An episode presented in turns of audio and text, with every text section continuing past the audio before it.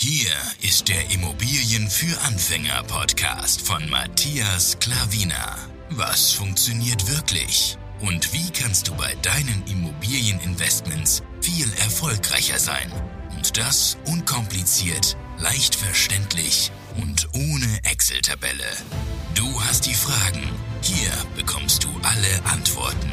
Und jetzt dein Gastgeber im täglichen Kampf gegen komplizierte Wissensvermittlung, Mythen und ängstliche Herangehensweise bei Immobilieninvestments. Matthias Klavina.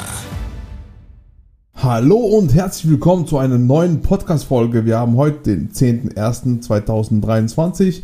Ich sitze hier wieder in meinem gemütlichen Podcast-Studio, ja, in meinem Keller sozusagen und trinke nebenbei ein Bierchen und will dir gerne was erzählen hier. Einen neuen Artikel habe ich wieder.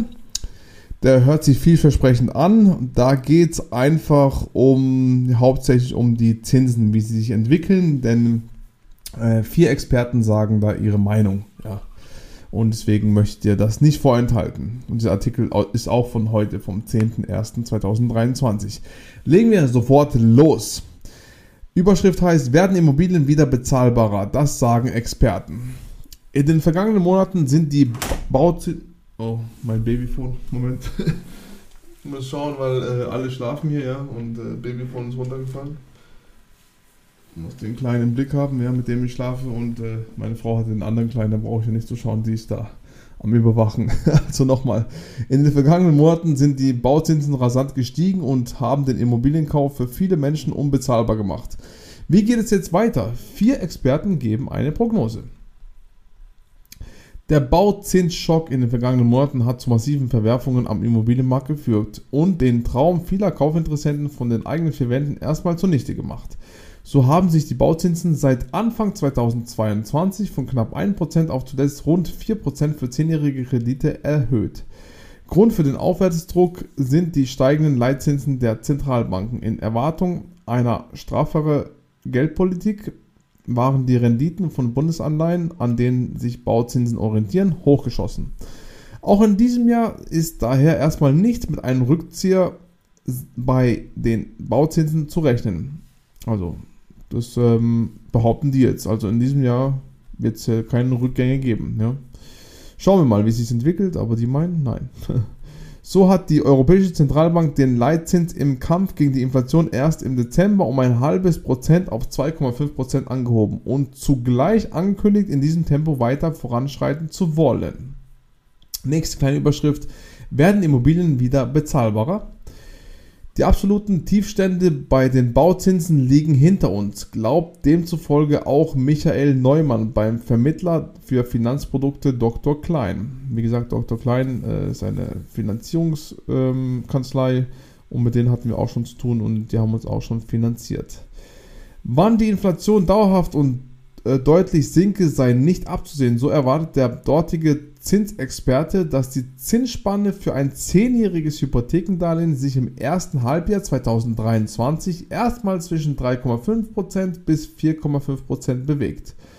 Auch in der zweiten Jahreshälfte werden sich der Zinsanstieg fortsetzen. Die Bauzinsen bleiben unter Druck, aber die Dynamik, mit der Zinsen in den letzten Monaten gestiegen sind, die werden wir nicht mehr sehen, meint Neumann. Er meint also, wir werden die Anstiege der letzten ja, Monate nicht mehr sehen. Das ist auch schon mal eine Erkenntnis. Schauen wir mal, ob das tatsächlich so kommt, weil in der Glaskugel hat ja bekannterweise niemand. Nimm einen Schluck vom Bier.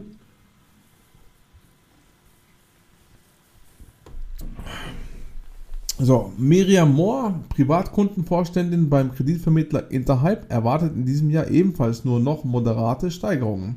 In 2023 werden sich die Bauzinsen aller Voraussicht nach nicht mehr so stark nach oben bewegen wie 2022, sagt sie. Auch sie sagt das. Dennoch sei eine klare Trendwende noch lange nicht auszumachen. Die Zentralbanken bekämpfen mit aller Macht die Inflation und nehmen auch Konjunktursrisiken in Kauf, erläutert Mohr. So hat der geldpolitische Kurs bereits dazu geführt, dass sich die Wirtschaft abgekühlt hat und die Aktienkurse niedriger geworden sind. Nach mehreren Jumbo-Zinsschritten der amerikanischen Notenbank Fed und der europäischen Notenbank EZB erwarten Marktteilnehmer gegenwärtig, dass die Währungshüter ihr Tempo bei den Zinserhöhungen drosseln.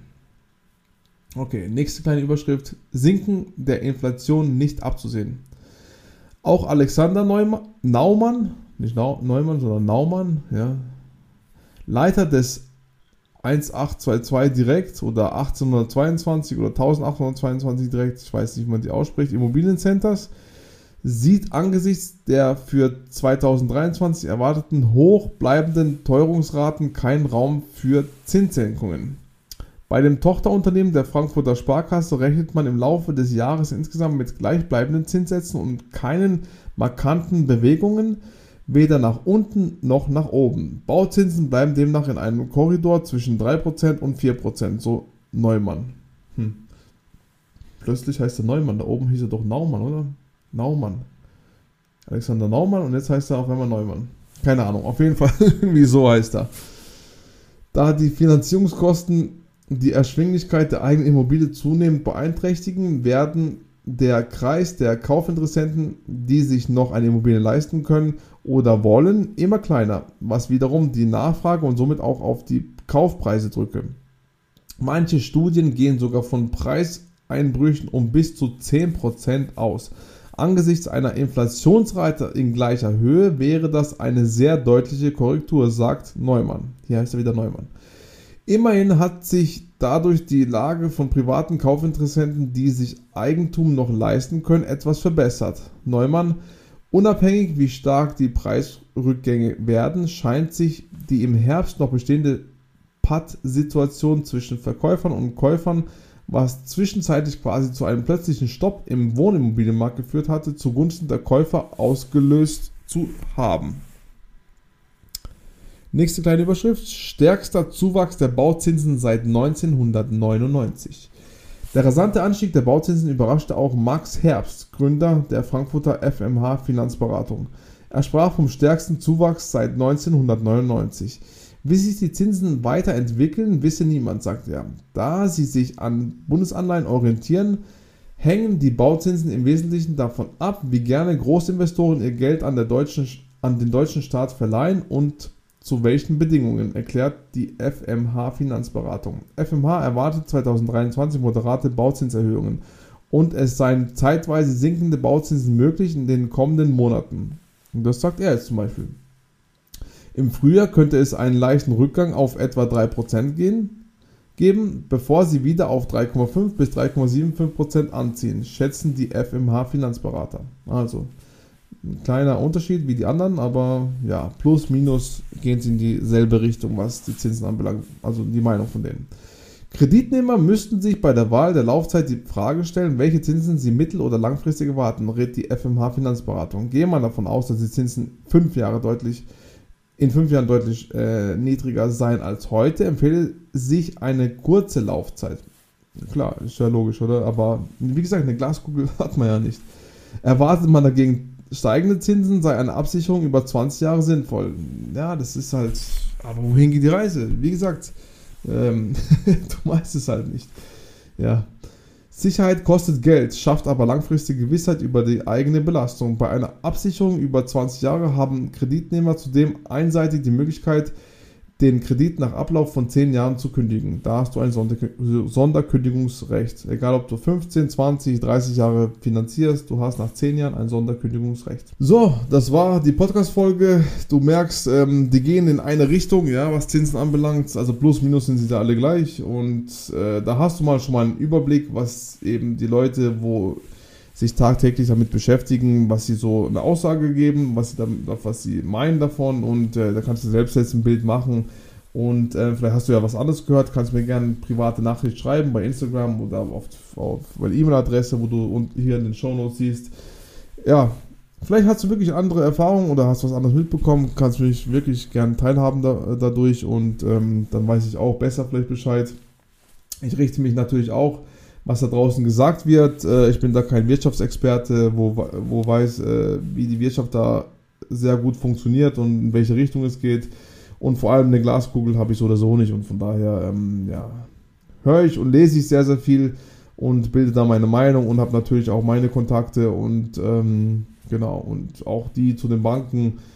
Und ja, deswegen so, durch den ganzen Mix mache ich mir meine eigene Meinung. Kannst mir gerne schreiben, wie auch du deine Meinung machst und äh, vielleicht äh, kann ich da auch was äh, lernen und auch weiter vorankommen. Denn ich bin immer lernfähig, wie du auch wahrscheinlich bei Instagram siehst. Ich äh, lese, ich, äh, ich, ich, höre auch Podcasts und ähm, ich spreche mit vielen Leuten und von daher, ja, kann ich gerne auch deine Meinung äh, mir reinziehen und dann mir ein Bild davon machen. So, das war die Podcast-Folge. Ich hoffe, dir hat sie gefallen gerne Feedback geben und äh, gern auch bewerten meinen Podcast. Und wenn du bei YouTube das hörst, dann gern Daumen hoch und mein äh, Abo geben, falls du es noch nicht getan hast. Ansonsten vielen, vielen Dank für deine Zeit, dass du mir zugehört hast und ich hoffe, du bist bei der nächsten Podcast-Folge wieder dabei. Dein Matthias Klavina. Ciao!